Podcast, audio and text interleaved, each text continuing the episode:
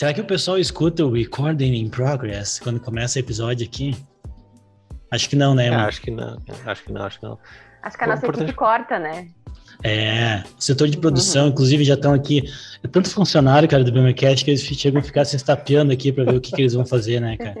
É impressionante. Gente, bem-vindos a mais um episódio, episódio 52 do BMCast. E vamos começar esse episódio de hoje. Uh, já que tá chovendo no dia que a gente tá gravando aqui, né? É um dia bom para fazer exercício de alongamento em casa. Né? Sabe aquele dia assim que não dá para sair para fazer exercício? Tá, vou fazer um alongamento hoje né? Vou só trabalhar a flexibilidade. E aí tem aquelas, tem umas pessoas, né, que tem muita mobilidade articular. Uh, eu acho que para que o Emanuel, ah, o Emanuel, claro, sempre o Emanuel aqui é um bom exemplo. Sempre né? eu, cara. Né? Eu sou aqui o maior modelo que pode existir aqui é, quando fala de é. exercício físico. Então, Inclusive, olha só. hoje, aqui eu olhei aqui pro computador, agora o Felipe falou, em Porto Alegre, 30 graus ensolarado. Já que tá, tá brincando? tá chovendo, então eu vou considerar enquanto tá chovendo. Né? Tá então, chovendo aqui. Pra fazer meu exercício, tá, tá chovendo. Tá, aí tá, tá chovendo, chovendo aqui tá chovendo. Não, mas olha só, Emanuel. Tu que tem o Arthur aí pequenininho, né? Tu pode confirmar isso, né? Que o Arthur deve ser muito, ter muita mobilidade articular, né? E, e é normal, quando eu lembro quando meu filho era pequenininho, ele ele puxava, vocês podem fazer em casa assim, ó. Faz de conta que vocês estão pedindo uma cervejinha no bar, né? Levanta o dedo assim, né?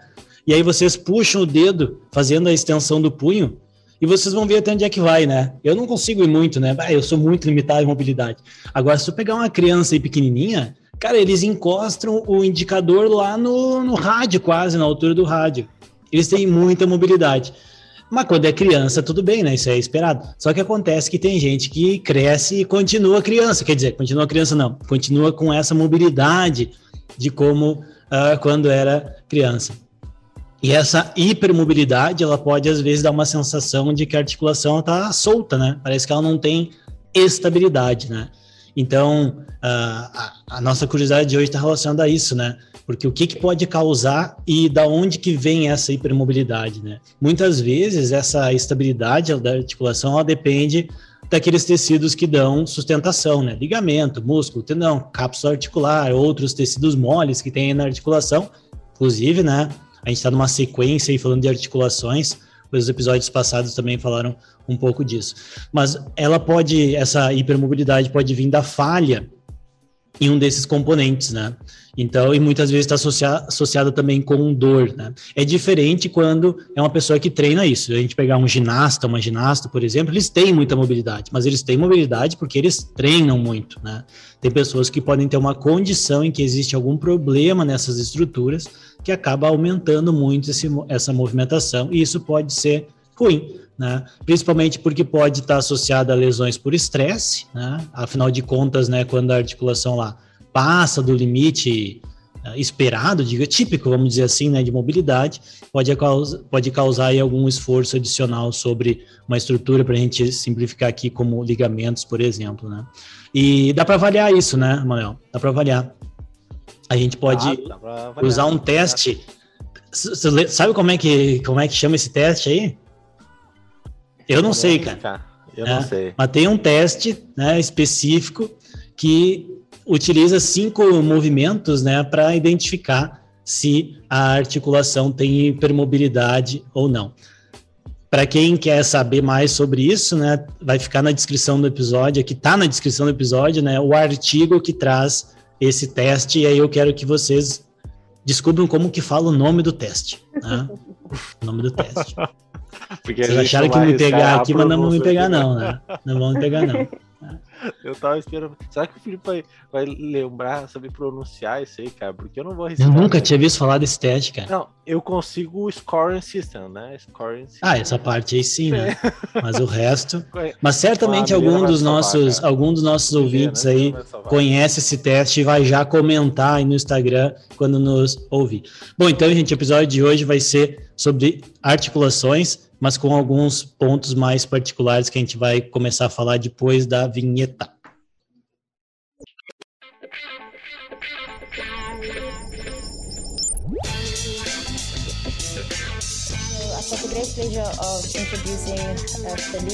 Hoje o professor Emanuel está aqui comigo. Parabenizei ontem, mas ele está é. com uma ressaca, acho.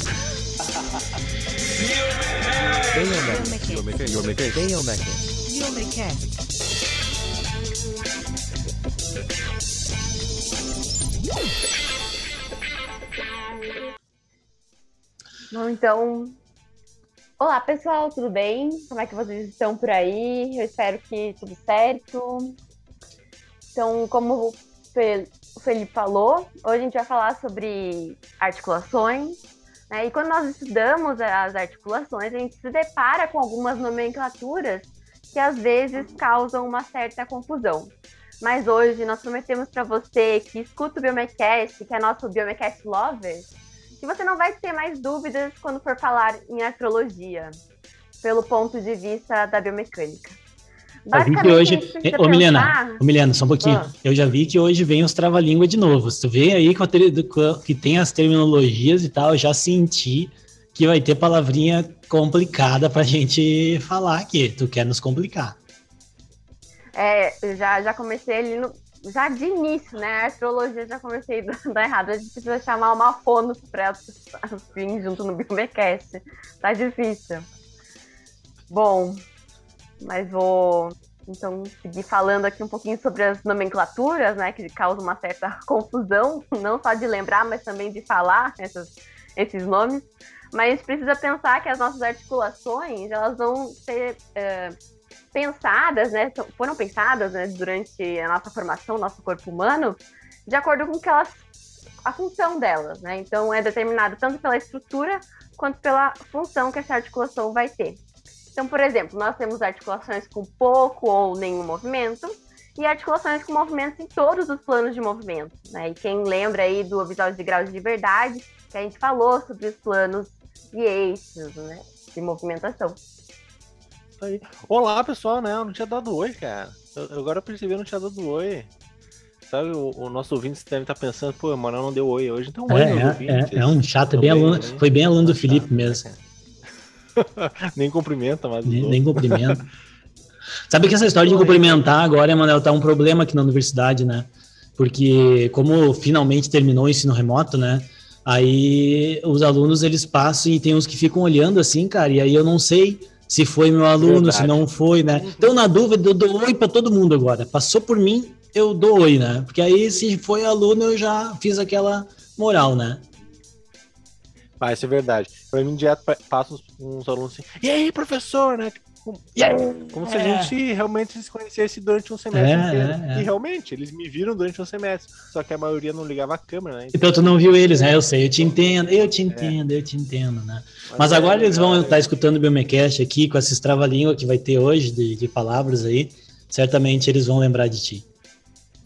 Mas como a gente vem falando aí com a, com a Milena, a gente nesse episódio, a gente vai dividir aqui de forma geral essas articulações nas articulações que são não sinoviais, né, que a gente é, pode chamá-las também de sinartroses, né, ó, trava-língua trava aí, né, sinartroses, uh, e as articulações que são sinoviais, ou seja, que são as diartroses, que é o episódio de hoje. Uh, Ô, Manel, será que será que é sinartrose porque não tem artrose e diartrose porque tem artrose? Hum, boa pergunta.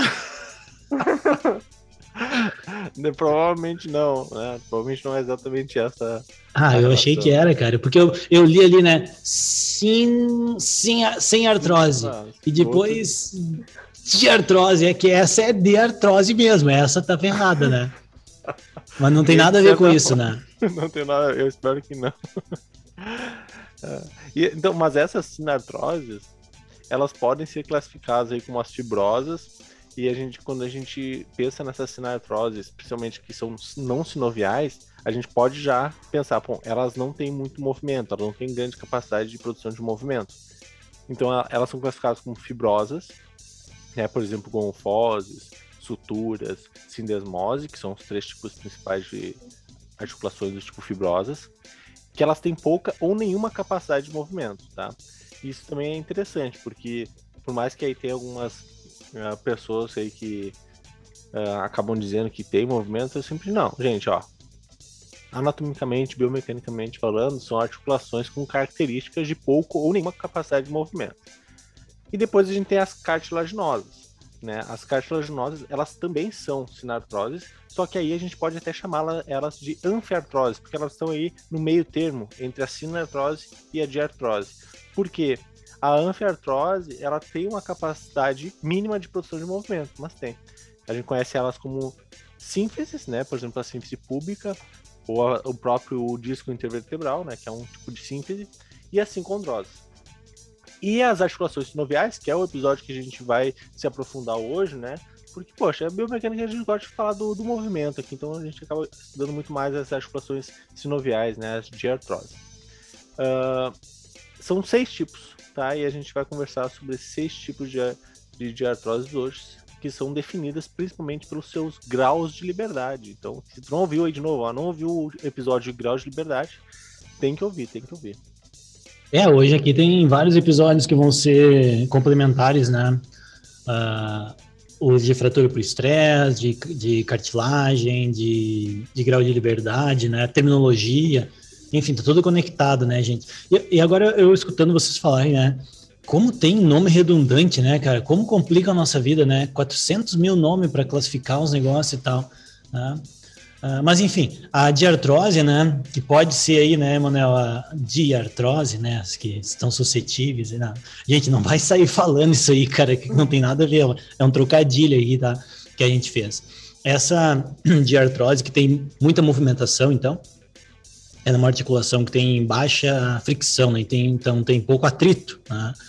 E, e, ainda assim ela é capaz de suportar a, tensão, a carga de pressão, enfim, né? Sem que tenha desgaste precoce ou uma ruptura da, da, da cartilagem, né? É importante sempre dizer, né, gente, que os nossos tecidos biológicos, né, eles têm a capacidade de estar sempre a maior, a maior parte deles né, está se regenerando, né? Então, depósito de colágeno, coisa assim, está associado à saúde da cartilagem, quantidade de água, aquela coisa toda. Mas pode acontecer desgastes, né? Então, quando tem um, um desgaste da articulação, uh, vai ter um efeito não só na produção de momento, mas movimento, né? Entre outros tantos aspectos aí, como a mobilidade, a rigidez, sensação de dor e tal. Então, essas seis, uh, seis tipos diferentes que a Manuel mencionou, elas têm características estruturais né, uh, semelhantes, né? Então, elas têm mais ou menos a mesma condição morfológica, né, histológica, o que muda às vezes é um pouco a quantidade de movimento que elas estão sendo expostas, por exemplo, né, e também o quanto de sobrecarga elas conseguem dissipar. O que eu quero dizer com isso? Se a gente pegar a articulação do joelho, a, a, estrutura né, da, da, da, da, articulação é parecida com a dos dedos da mão, por exemplo. Né? Só que se vocês olharem o joelho de vocês e olhar o dedo da mão, vocês vão ver que tem uma diferença enorme em termos de tamanho, por exemplo. Né?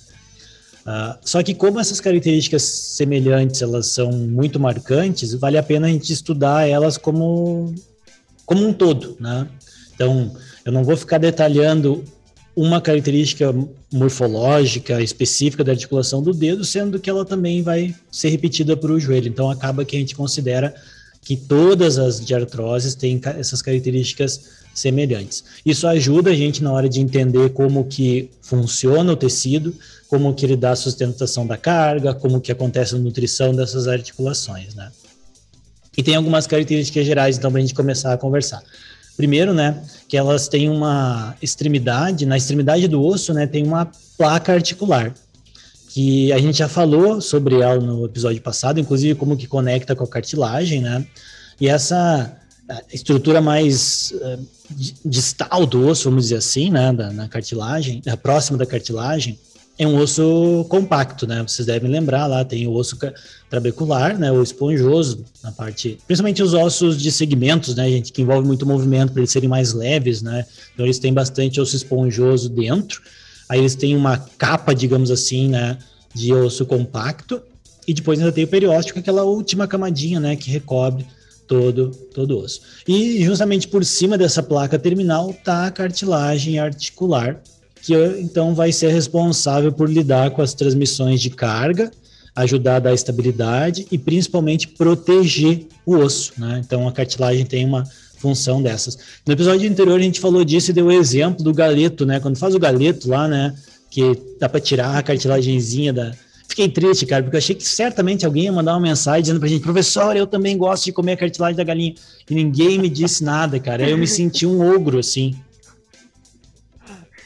É, Mas um tem mais, características. Um pouco mais é, aquela coisa, né? A gente é. não pode agradar todo mundo, né? Então tem outras características. Milena, o que, que a gente pode agregar ainda, além dessas que eu já comentei? E você estava falando agora de osso esponjoso, né? Osso compacto, assim, esse papo também de comida voltou e eu pensei, nossa, o osso esponjoso parece aquele chocolate soufflé, sabe? Isso! Tem um monte de. Por aqui, fiquei pensando aqui, divagando. Na, ah, eu aposto que do chocolate o pessoal vai gostar mais do que a minha história de comer cartilagem lá da galinha. Provavelmente. É, é né? Bom, mas voltando aqui nas outras características, além dessas que o Felipe já mencionou. Então, nessa articulação do tipo de artrose, ela também possui uma cápsula articular, que é formada por um tecido conjuntivo fibroso branco, composto principalmente pelo colágeno. Essa cápsula ela protege a articulação e dessa cápsula nós temos alguns espessamentos que são conhecidos como ligamentos e comuns uh, na, na, em regiões onde existe uma necessidade de sustentação adicional. Então, basicamente, a cápsula vai definir a articulação e vai criar essa parte interarticular, ou dentro da articulação interna, que tem uma cavidade articular e uma pressão atmosférica reduzida.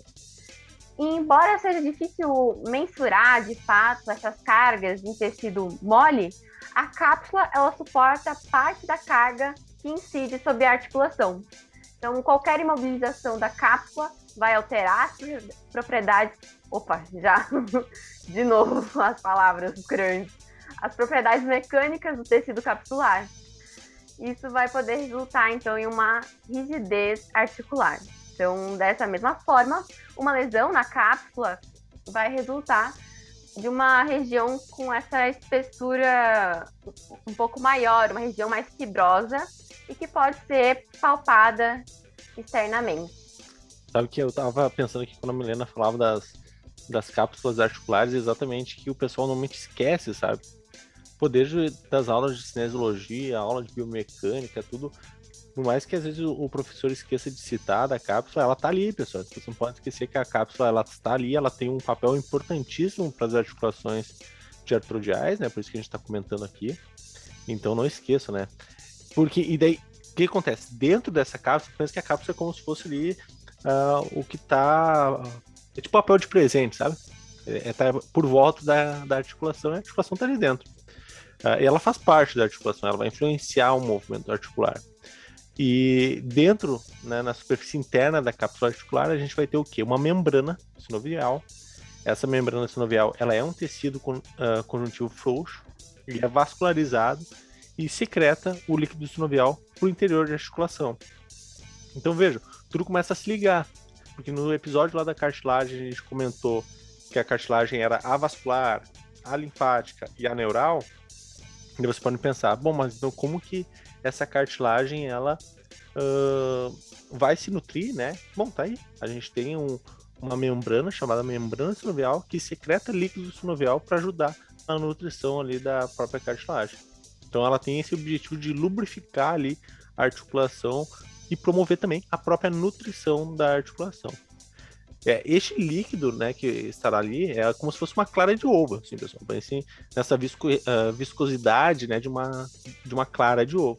E, e lembro, se vocês lembraram que, que essa, visco, uh, essa viscosidade, ela, conforme a gente aumenta a velocidade, por exemplo, do movimento, a velocidade de cisalhamento na articulação, a gente vai alterar as propriedades dela. Ou seja, é um líquido que tem uma propriedade viscoelástica. Então você já lembra, né? Já, já ligou aí o sinal dos nossos episódios anteriores de que a viscoelasticidade o que, que é? É a capacidade que o tecido tem de responder de forma diferente a diferentes velocidades de carga. Se eu alterei a velocidade, eu alterei a propriedade daquele material. Então, uh, é também uh, pro, pro pessoal que, né, que é que nem eu, assim, que adora comer um. Eu gosto de comer, né? quando coloca o ketchup no X, né? O pessoal aí que não é gaúcho. Agora tu. Agora, Manel, assim, o pessoal fica no X. No X, cara. X todo mundo. Não, aqui tu bota o ketchup no X, cara. E daí, Não, mas o que, que é X? X, X Não, só quem é X é- daqui conhece, cara. é tipo um hamburgão, sabe? Mas é- não é aqueles hambúrguerzinhos assim do McDonald's, assim, pequenininho. Não, é hambúrguer mesmo, assim, prensadão, sabe? O negócio. É que no sul a gente diz é um x-bagual. É tipo um bauru, tipo um hambúrguer, tipo um. Não, não é o bauru, é, é pô. É, eu acho que é parecido com Bauru. É, É, parecido com é. Bauru, fora aqui, é isso aí. E, e é X, tá? Aqui, ah, aqui no sul a gente chama X mesmo, é, X, é com X, escreve com X, não é X de queijo, não. Porque fora aqui, ah, o X-burger. Não, o X-burger é, é hambúrguer com queijo. É X porque mesmo, vem do né? X, X-burger, né? Daí é, é que o pessoal não, não é já encurtou, ficou só um X, não é X do Só um inglês, X. né? Cheese. Aí ficou, foi X, X, X. Aí os Virou X. bagua- abagu- abagualaram aqui e ficou X. E, e, bom, o que isso tem a ver com a articulação, né? Porque quando tu vai colocar ali um ketchup ali no, no X ou no hambúrguer, né? Fala como tu quiser, afinal. Ah, no início ele é difícil de sair, né? Até que ela sacudir pro, pro ketchup sair do frasco. Mas depois que ele, né, que ele escorre, fica mais fácil, né? ah, de dele sair. Ou seja, quando começa a sair ele no. Ele parece que daí vai. Então, ah, e é assim que funciona esse líquido, tá? Essa viscos- viscosidade desse líquido. Então, quando a articulação ela tá. Manda, manda. Não, eu ia dizer que pra quem daqui a pouco tá escutando e tá meio. Não tô entendendo. É assim, cara, imagina uma engrenagem ressecada. Né? Engrenagem ressecada, assim. Né? É, pra, pra quem anda de bicicleta, esse é um exemplo bom, né? Tipo, se você andando de bicicleta assim, vê, ah, faz aquele barulho na corrente, tá tudo seco, tudo, né? Aí vocês vão lá e colocam um lubrificante. O que acontece? Não faz mais barulho. Né? Então, é mais ou menos essa a função do líquido sinovial aqui, né? Ele vai lubrificar a articulação, com isso ele diminui o atrito, né? facilita o movimento, protege a cartilagem articular e tudo isso mais, né? E que o Manuel fez o paralelo com, com o X. Mas É, mas bate. o X é melhor que a bike, né, cara? Tu come o X depois de andar de bike, né? É, depois, Bom, mas aí né? quando. Ah, mas dá pra quando comer antes tá também. situação De um... É, depende do teu pré-treino, né?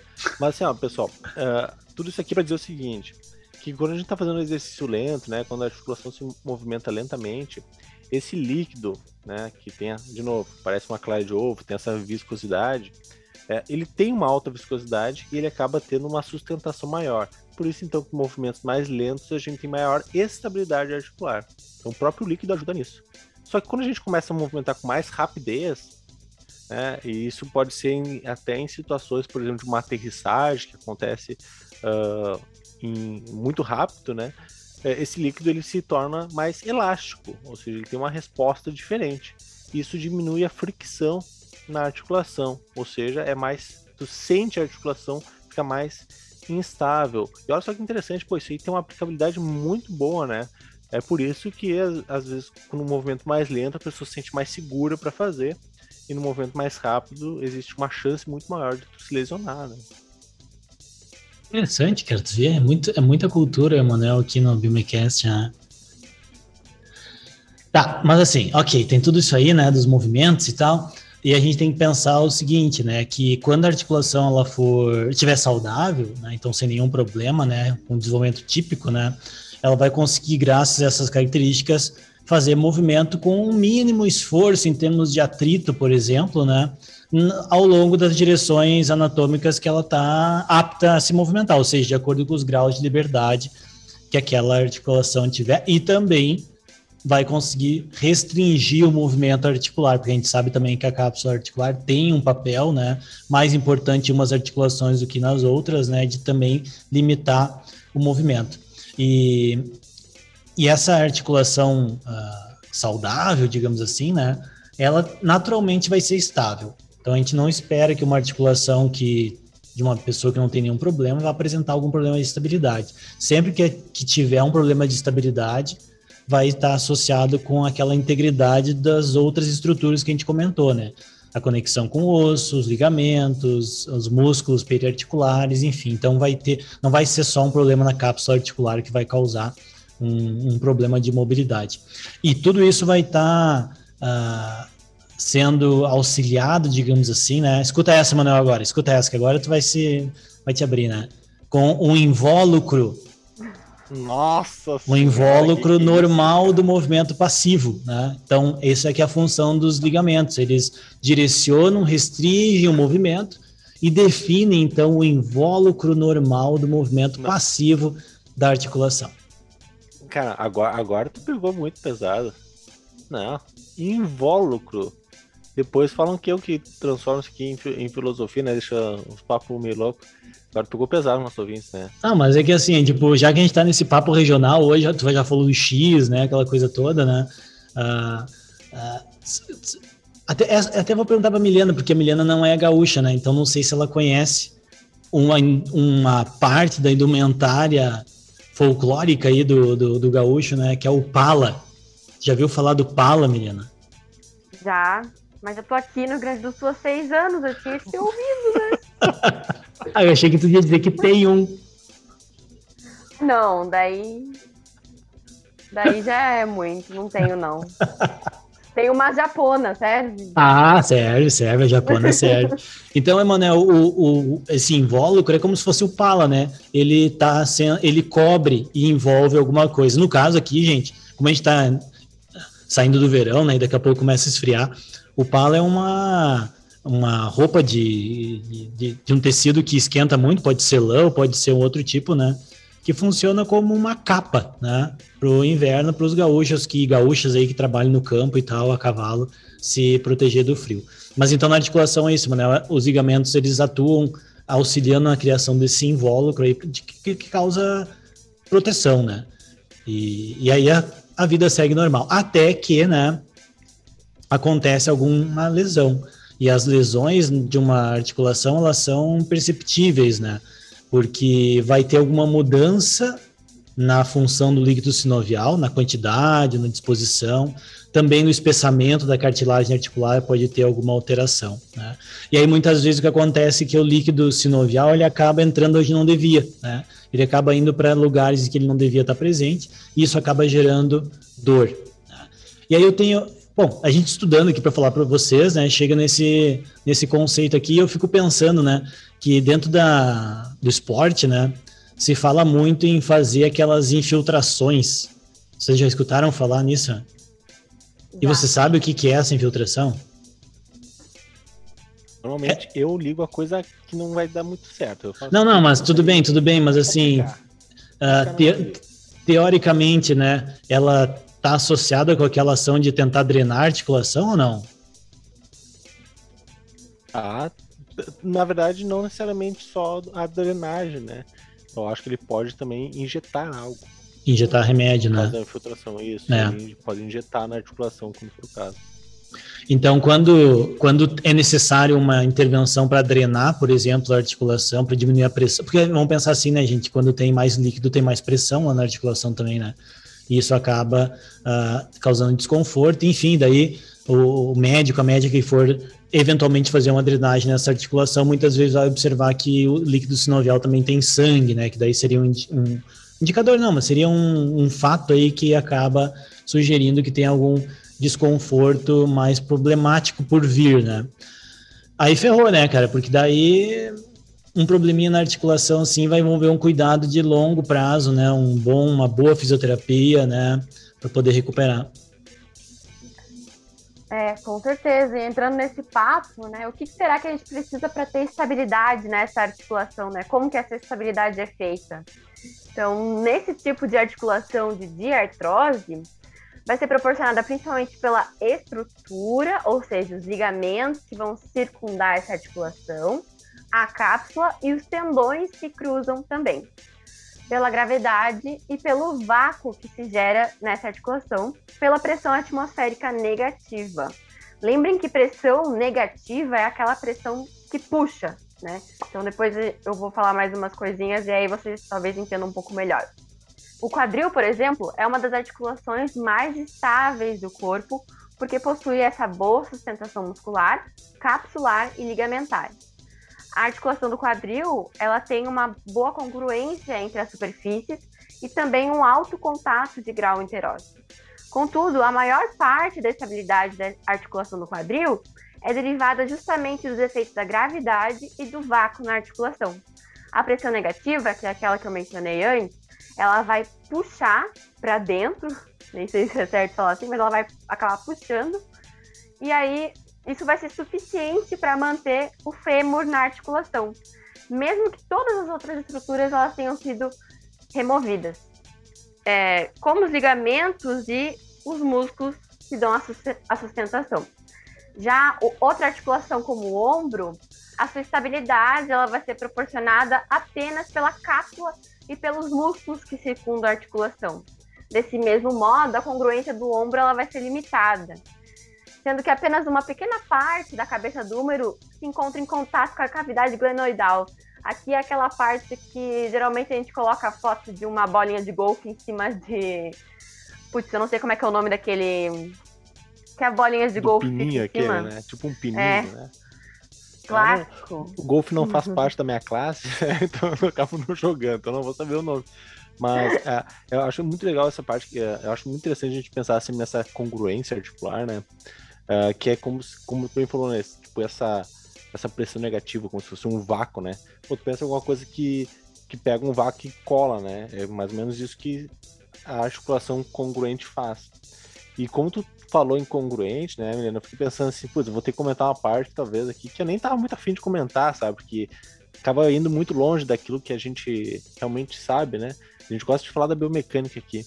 Mas uma coisa interessante da congruência, gente, é, tipo, quando a gente tá fazendo um movimento articular, seja qual ele for, a gente tem uma área de contato aí entre as os dois ossos, né? Entre as duas cartilagens, para formar essa articulação, então.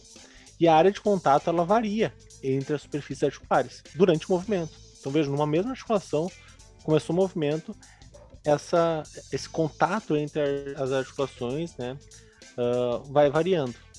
A gente vê muito bem isso nos livros de biomecânica, principalmente quando é o contato femur-patelar, né? Bem comum, ah, bem conhecido, inclusive, esses contatos.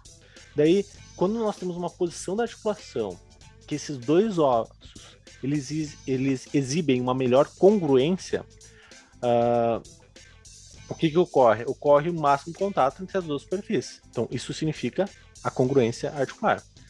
E a articulação nesse estado aí, ela é considerada uma posição de máximo contato, ou seja, ela é bem estável, é, ela fica normalmente nessa posição aí, numa posição ah, como se fosse de estabilidade articular, né? De algumas pessoas chamam de travadas, né?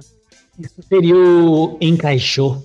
Quando diz assim, encaixa, encaixa tal coisa. É isso, né? É, né? Acho que pode ser isso, é. isso aí. Encaixa o quadril. Pô, como assim, cara? O quadril já tá encaixado, meu. É. Mas é isso, cara. É buscar a posição, né, em que tem maior suporte. Daí isso aí seria o Exatamente. encaixar. O máximo contato ali, é exatamente. É. Ou seja, não tem o máximo Até porque a gente já entre falou em episódios anteriores que quando tiver uma área de contato maior, o estresse diminui, né? Então é, é Uhum. bom ser, que, faz, que isso Isso é bom, exatamente. Isso é bem interessante, porque depois, dentro da terapia manual e tal, na física, o pessoal utiliza muito essas posições, sabe, por exemplo, que ah, tem muita congruência, não é uma posição, né? A gente vai, a gente tem que conhecer as, as situações de congruência, inclusive para aplicar técnicas de terapia manual. Bom, mas veja que essa posição, ela está gerando uma máxima compressão articular. Então tem bastante compressão ali, é, tá bastante pressão, tá bem estável, ah, em que os ligamentos e as cápsulas estão tensos, então por isso que tem estabilidade. É, um exemplo né, clássico é o joelho, quando o joelho está totalmente estendido, inclusive o pessoal que estuda joelho chama isso né, desse travamento do joelho, né, essa posição final do joelho, onde parece que tudo se encaixa para ficar numa estabilidade muito, ah, muito grande, né, bem estável. E todas as outras posições articulares que não são essa, elas são chamadas de posições de contato parcial. Por quê? Porque elas têm menor área de contato entre as duas superfícies e porque as áreas de contato estão frequentemente mudando. Tá? Então por isso que essas outras são menos estáveis. Embora essa posição aí mais de contato parcial seja menos estável que a posição de máximo contato, ela não é tão suscetível à lesão. Veja interessante. Porque como eu, ah, por mais que eu não tenha, né, ah, muita estabilidade, eu tenho uma boa mobilidade, tá? Ah, então a mobilidade ela não é ruim, a mobilidade ela é boa. né? O importante é se a gente não consegue ter um controle dessa mobilidade. Daí a gente começa a ficar naqueles casos de hipermobilidade, né, que a Milena comentou no início. A Milena e o Felipe comentaram no início, né? Então, enquanto está na posição de máximo contato, a articulação fica muito estável, como eu comentei. Mas ela é vulnerável à lesão. Pô, tem um monte de lesão, né, Felipe, no esporte direto. Pessoa, sei lá, cai numa aterrissagem, numa posição onde a articulação, uh, por exemplo, o joelho está totalmente estendido e acaba sofrendo algum tipo de lesão nessa situação. Porque a, a estrutura ali está super tensionada, né? O tendão está tão tensionado uh, que qualquer força externa acaba uh, machucando, né? lesionando aquela estrutura. Que é o caso aí, por exemplo, um golpe no joelho, quando a articulação está totalmente estendida, isso acontece frequentemente. E vejam, era uma posição que a articulação estava super estável, o, o ligamento ali as, e, e os tendões estavam bem tensos, mas chegou uma situação ali, uma carga externa que acabou uh, gerando uma força que acabou, sei lá, rompendo o ligamento, né, por exemplo. É, porque a gente tem que pensar também que por mais que a gente submeta o nosso corpo a forças de impacto grandes no esporte, por exemplo, a Manuel falou aí dos saltos, né? A gente não pode esquecer de que, em teoria, né, a nossa estrutura corporal ela suporta muito bem o nosso peso corporal, né? Então, à medida que eu agrego aceleração no meu centro de massa e acabo aumentando as forças de reação do solo, por exemplo, eu preciso dissipar elas. E aí, tu pode até, você pode, já provavelmente alguns de vocês que estão ouvindo já tiveram a experiência de em algum momento pisar em falso, por exemplo, né? Então vocês pisam em falso, o joelho está estendido, tem bastante contato articular, mas nossa, parece que recebeu uma uhum. martelada na coluna, né? Porque não estava preparado para contrair os músculos e absorver aquele impacto. Bom, então assim, até aqui, né, a gente falou características que são gerais para todas as de artrose, certo? Isso aí. Né? Todas têm essas características. Tem cartilagem, tem líquido sinovial, o líquido sinovial tem as funções específicas né, de diminuir o atrito, facilitar movimento. A cartilagem articular vai limitar o movimento, vai diminuir, vai facilitar né, a, a geração de amplitude, de, de, de, de movimento de, de, acordo com os, os uh, graus de liberdade. Mas tem ou aí, aí tem características mais particulares de cada tipo dos aqueles tipos, Emanuel, que tu falou lá no início do episódio, né? E Exatamente. O pessoal, tá, acabei... o pessoal tá esperando, cara, falar dos o pessoal tipos. Ficou esperando esses tipos aí. E agora eu já falei tanto, cara, que até vou tomar uma água aqui, daí tu toca aí, porque nem lembro que tipo estava falando lá. Esses tipos, né? elas estão associadas. Eu gosto sempre de pensar de acordo com os movimentos, né? Então, por exemplo, eu dou aula de cinesiologia e eu não gosto daquela história de ficar, ai, ah, porque o músculo tal faz o quê? Não. Primeiro vamos pensar qual é o movimento e depois vamos ver quais os músculos estão atuando. Até porque tu pode ter o mesmo movimento que se tiver em cadeia aberta ou fechada ou com a mudança de posição corporal já muda todo o recrutamento muscular, né? Mas nas articulações a gente pode associar elas exatamente a um movimento específico, né? Então, por exemplo, a gente tem aquelas articulações que, que o movimento está mais associado com um, Uh, como é que chama, um, deslizamento, né? Quando é como se estivesse esfregando, né, um, uma estrutura na outra, né? Que são as articulações uh, planas, né? Aí tem, cara, assim, a literatura, a nomenclatura aqui é ampla, né? Tem vários autores aqui. A gente encontra chamada de plano deslizante ou a artrodial, né? Uh, que é, por exemplo, que a gente vê nos ossos do tarso né? E nos ossos do carpo. Será que o pessoal lembra, ô, Milena, será que o pessoal lembra onde que estão os ossos do tarso e os ossos do carpo? Bom, quem está fazendo física, educação física, quem é dessa área aí, a gente espera que sim, né? É, né? Não vai chegar a fratura de tarso, que pega a mão da pessoa. É, não vai funcionar, né? Tarso no pé, carpo na mão, tá, gente? Por... vamos, pensando, começa assim. Então, essa, esse movimento de deslizamento né, da, da articular, ele, ele é um movimento que é chamado de não axial, né? porque não tem um eixo de rotação, né? Ele tem um deslizamento um em relação ao outro. Na mão, por exemplo, que a gente estava falando dos ossos do carpo, né? Tem, tem exatamente esse tipo de movimento articular, de deslizamento, né? Quando a gente está fazendo as posições de flexão, extensão, desvio radial, desvio ulnar. Claro, gente, assim, ó, se a gente pensar a mão como um todo, vai ter um eixo de rotação. Nós estamos falando lá daquela articulação específica né, dos ossos do carpo, em que ali não tem, eles não, primeiro que é pouco movimento que acontece, também é importante dizer isso, né? É pouco movimento. Se a gente pensar assim a, a palma da mão, por exemplo, né, tem pouco, tem mobilidade, mas não tem tanta mobilidade assim como comparado, sei lá, o joelho, por exemplo, né? Ah, do mesmo modo, a gente vai ver esse deslocamento nos ossos do tarso, né? Nos pés, durante pronação e supinação, por exemplo, né? Quando tem esse deslizamento. Então, essas são as artrodiais. Conteúdo bom pra ficar decorando isso aqui nas aulas de cinésio, né? Não, tá Nossa, louco. pobre dos alunos, cara. Desde a anatomia, o cara fica falando isso aí. Bom, quem tem Não, cinésio não comigo não, não sabe que não tem que fazer isso. Eu não abordo dessa maneira aqui, né? Fica mais anatômico aqui, né? Mas pro episódio de hoje é importante. Então vamos lá, gente. Daí tem uma outro, um outro tipo de articulação, subtipo de articulação aí, que é o gínglimo. Diz aí, Manuel, gínglimo. Gínglimo. Olha aí, que Gínglimo. bonito, né? É, é. Essa, é, essa é uma articulação que permite movimento em um plano, né? Então, e tem, ela é uni, uniaxial. Geralmente associada é a flexão e extensão. Onde é que a gente pode pensar que tem essas articulações de gínglimo? Né? Eu tô, eu tô concentrando, gente, assim, eu tô concentrando aqui para esses nomes. O gínglimo, a, a, a dica do gínglimo Tá. é dizer que ele é dobradiça, né? O pessoal, ah, dobradiça, daí dobradiça, Ah. dobradiça, né? Daí faz extensão, daí tu foge do gínglimo. Então, Ótimo, então a dobradiça, né? Então a gente pode pegar as interfalângicas, né, no pé e na mão, e, e também no, no cotovelo, né, o ulnar. Depois nós temos outro subtipo, né? Vocês me sacanearam aqui pedindo para mim falar esses, esses nomes, né? Ah, fa- fala só umas três então, daí a gente divide. Não, é, é que a, tá, eu vou falar mais, mais uma aqui, depois aí a Milena vai, vai falar outra. Ah, que é a trocoidea. Trocoidea. Ah, É, a gente sabe que o meu orientador do. nem lembrava que existia esse tipo aqui, cara. Eu vou te falar. Meu, bom, tu sabe, né? O querido professor Marco Vaz, orientador do doutorado, uma vez eu perguntei pra ele, tá, mas professor, de onde surgiu esse trocoide, né? E obviamente ele sabe, né? Ah, sim. E ele falou que é o, o formato de uma tróclea, que eu nem sei o que é, que tem no cotovelo, é por isso que é trocoide. Ah, tróclea é tipo aquele.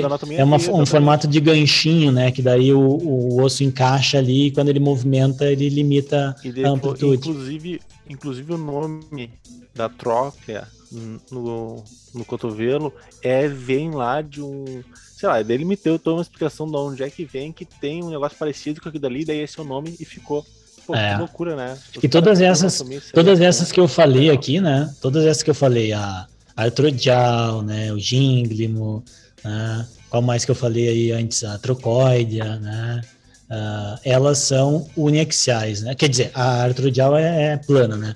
Mas depois são uniaxiais. Ainda nós temos as que são biaxiais. né? Tá, Gente, assim, nós estamos falando aqui, revisando com vocês, mas isso é fácil de vocês depois irem para o livro né, e dar uma retocada, assim, né? Também para. O importante é vocês irem aprendendo, né? Ou revisando, de que os subtipos estão associados à quantidade de movimento que elas fazem.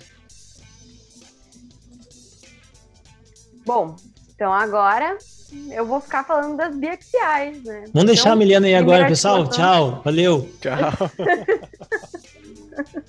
Agora eu fico sozinha aqui, tchau, acabou. A articulação condilar, então, sem piadinhas mais.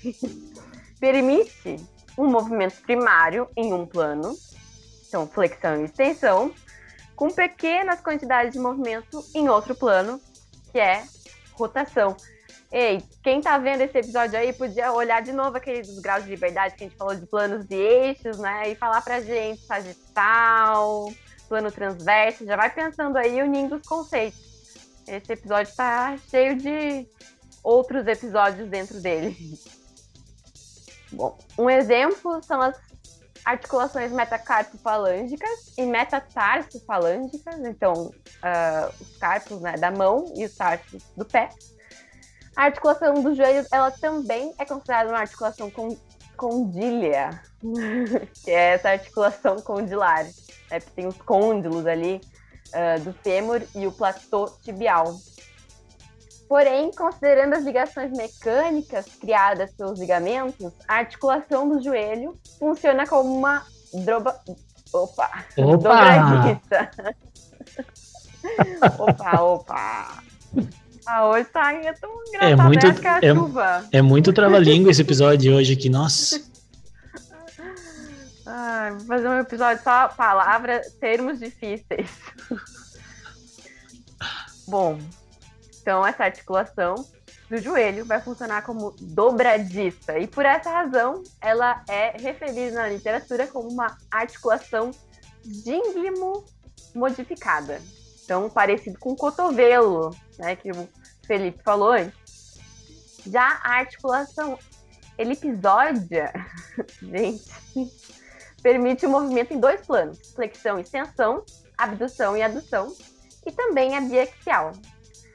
Dentro desse, dessa articulação, temos como exemplo a radiocarpal no punho e a metacarpofalângica uh, nas falanges. Já também temos a articulação celar, que é observada apenas na articulação carpo-metacarpal do polegar. Então, um dedãozinho ali, que vai permitir dois planos de movimento: flexão e extensão, abdução e adução, juntamente com uma pequena quantidade de rotação. Então, em termos de funcionamento, vai ser semelhante à articulação elipsoide. É muito bom isso, gente. Eu tô assim me segurando pra não rir, porque eu falei, ainda bem que eu não peguei nenhuma, tava lá. Mas assim, ó, é porque o que acontece? O pessoal uh, tá pensando, mas o que, que é esse episódio? Cara, isso aqui, é, todo mundo pula esse capítulo lá no, no Ramil normalmente, né? Pessoal é que esse episódio é cinesiologia, cara. É chato pra cacete, é, entendeu? Tá. Biomecânica é muito mais divertido. Mas tá lá, tá lá no nosso, tá no livro do, do Ramil, quem quiser estudar um pouco mais a fundo, bases biomecânicas do movimento humano, né? O professor Joseph Ramil, a Knudsen e é na, vers e na versão mais atual Nossa, também tem a Tim Derrick. Tim Derrick, exatamente. Mas, mano, mas não pensa que tu vai escapar, cara. Falta ainda as triaxiais. Ah, bah, tá, então vou pegar um. Ele já ia, eu já ia. né? Ah, mas tá bom, o Felipe falou três, a Milena falou duas, eu falo uma. Ficou bom? Ficou bom agora? Uma que mas vale por é três. Melhor, sabe por quê? É, vale por porque é triaxial, cara. e aqui no, a gente tá tudo no ritmo aqui no sul, cara. Aqui no, que tri, tudo que é, tem a ver com três, né? Tá muito bom. Tri então, legal né? É trilegal, triaxial, deixa comigo. Então é quase tricolor, né, cara? Então tricolor gaúcho aí a gente sabe que é, tá sempre em alta, né? Então deve ser boa. Cara, mas o que é essa triaxial, né? Veja que a gente está evoluindo, né? A gente começou, o Felipe começou a falar delas, falando daquelas que produzem só movimentos de deslizamento, ou seja, sem eixo de rotação. Depois a gente foi para as de uniaxial, ou seja, tem um eixo de, de rotação. Depois a Milena falou das biaxiais, que é aquelas que têm dois eixos de rotação. E agora, então, triaxial comigo, ou seja, tem três eixos de rotação. Ter três eixos de rotação significa que produz movimento em três planos. Então, isso aí vocês estão cansados de saber lá, inclusive dentro do episódio lá de grau de liberdade. E ela é o último tipo de articulação do tipo de artrose. Ela é conhecida como uma articulação esferoidea, né? Ou seja, porque parece uma esfera, né? A gente chama essa articulação de bola soquete porque elas parecem né, com um sistema de bola e soquete, e permite aí um movimento em três planos, ou seja, permite movimento no plano sagital, por exemplo, fazendo flexão e extensão, no frontal, fazendo abdução e adução, e também no plano transverso aí, realizando as rotações. E essa articulação, gente, essas são as articulações mais móveis de todas. Então a capacidade de movimento delas é muito grande. Por quê? Porque está permitindo aí um movimento tridimensional tranquilamente, né, nos três planos. E os nossos principais exemplos no corpo humano é o quadril né, e o ombro, que são essas articulações esferoides que são importantes. Tá louco, hein, Xê? Pá! Hemonocetabular e glenomeral, né? Exatamente. É, rapaz. Muito bem. Gente, esse foi um episódio de base teórica para estudo do movimento articular. Nós estamos preparando vocês para os próximos episódios. É aquela coisa, depois de ah, não digo que eu não, não diga, não avisei, eu avisei. Então a gente está revisando alguns conteúdos para entrar em temas aplicados ao longo dessa temporada. Espero que vocês tenham gostado, né? A gente sofrendo aqui para dizer os nomes, né? E, e vou confessar. É, e lembrar umas coisas que tinham os nomes aí que nem lembrava mais. É bom, é bom, é bom dar uma revisada, gente. E conhecimento nunca é demais, né? Espero que vocês tenham gostado. É, isso aí, esse foi o episódio 52. Espero que tenham curtido. Deixe o seu like, compartilhe com os colegas, né? E nos vemos no episódio que vem. É isso aí, gente. Até. Tchau.